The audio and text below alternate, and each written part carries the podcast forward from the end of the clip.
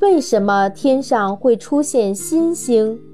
如果你是一位天文爱好者，并且常常观察星空，同时又很幸运，那么你也许会发现天空中突然出现一颗从未见过的星，这当然是一颗新星。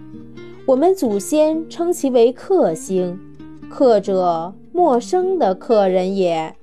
克星当然不是从别处来访的客人，新星当然也不是新诞生的星。原来这些星星一直就存在，只不过很暗，人们看不到。它们混在满天繁星之中，常常移动并慢慢聚集。